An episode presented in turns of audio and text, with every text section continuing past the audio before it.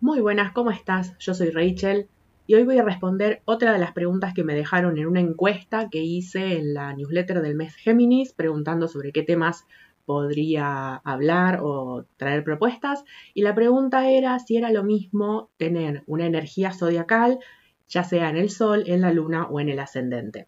Para eso primero les voy a explicar cómo veo yo la astrología. Y lo voy a explicar con una analogía o con una metáfora. Imaginemos que tenemos varios colores de acuarela, entonces vamos a asignarle a cada signo y a cada planeta un determinado color. Para dar un ejemplo vamos con energías así como muy fáciles de ver. Por un lado la energía del signo de Pisces y por otro lado la energía del planeta Marte. Entonces a Pisces le vamos a asignar un color turquesa y a Marte un color rojo. Entonces si yo tengo Marte en Pisces, es como si yo mezclara esos dos colores, es decir, mezclo turquesa con rojo y me va a quedar una especie de color medio lila. Entonces, al combinar un signo en un determinado planeta es como si las características de ambos se mezclaran, se combinaran. Vamos a definir que son el Sol, la Luna y un punto matemático que es el ascendente. Las definiciones que se suelen dar del Sol es como que a mí no me terminan de cerrar. O sea, si te tengo que describir qué es el Sol, te digo, bueno, a ver, se dice que es la identidad, pero yo me puedo identificar con otras partes de mi carta natal. Se dice que también es la personalidad, pero a medida que me empiezo a conocer más, empiezo a incluir en lo que podría llamarse mi personalidad otras áreas de mi carta natal. Así que me voy a quedar un poco como con la función astrológica, es decir, que es un sol, es una estrella que está en el centro de un sistema solar, que brilla, que al estar en el centro hace que alrededor de ella giren los demás planetas. Tiene un campo gravitatorio, un campo de atracción tan fuerte que es inevitable que los planetas giren en su, en su entorno. Por lo general, la energía del Sol es la más conocida. Cuando se describe a un determinado signo, por lo general se describe al signo solar. Vendría a ser como que ahí donde tenemos el Sol es donde solemos decir yo soy y ponemos un adjetivo atrás, o yo soy y ponemos una característica atrás.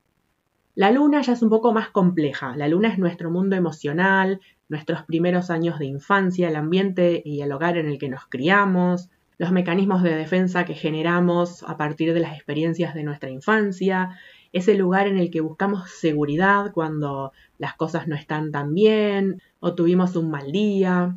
Entonces, seguimos añadiéndole las características del signo donde tenemos la luna, pero esto ahora aplica al mundo emocional.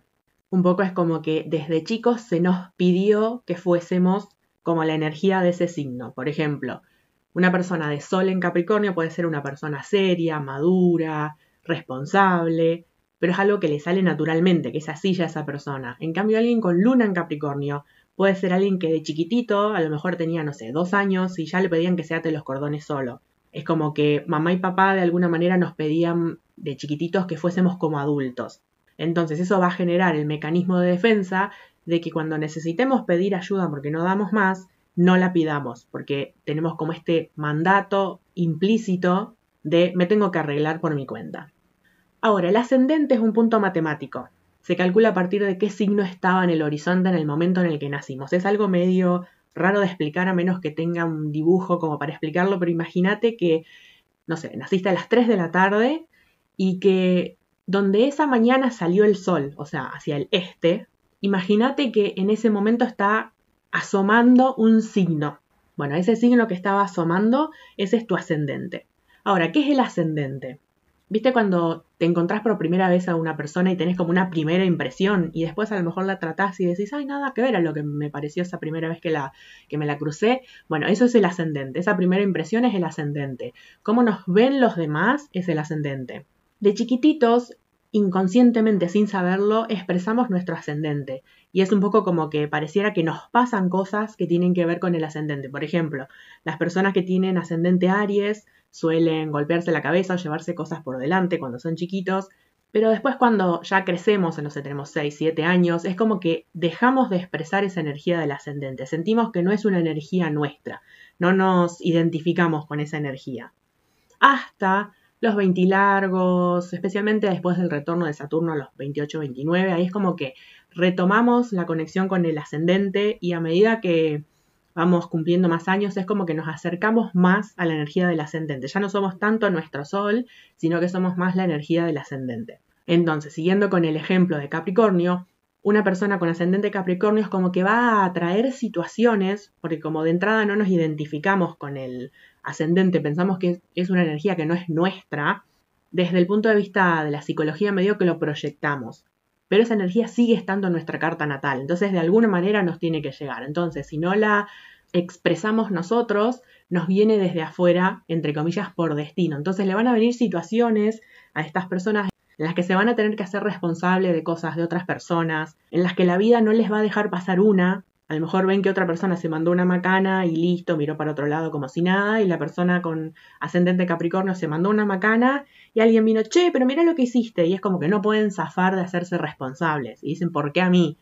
Entonces, para resumir, parecería como que el sol es eso que nos sale fácil, aquello en lo que brillamos, pero igual a veces por ejemplo, siguiendo con el ejemplo de Capricornio, no quiere decir que, bueno, nací en el signo de Capricornio y me es súper fácil ser Capricornio. A veces también tenemos desafíos para, para ser de nuestro signo. Es como que tenemos un diamante metido en el barro y tenemos que fregarlo y limpiarlo y lavarlo hasta que por fin podemos brillar.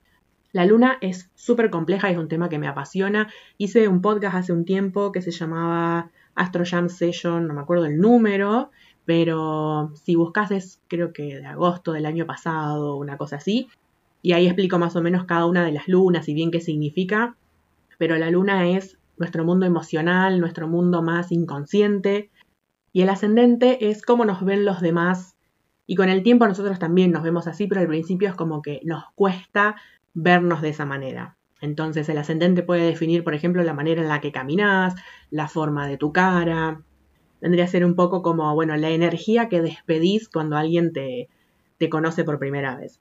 Así que espero que este mini podcast haya sido de utilidad y que haya respondido tu pregunta.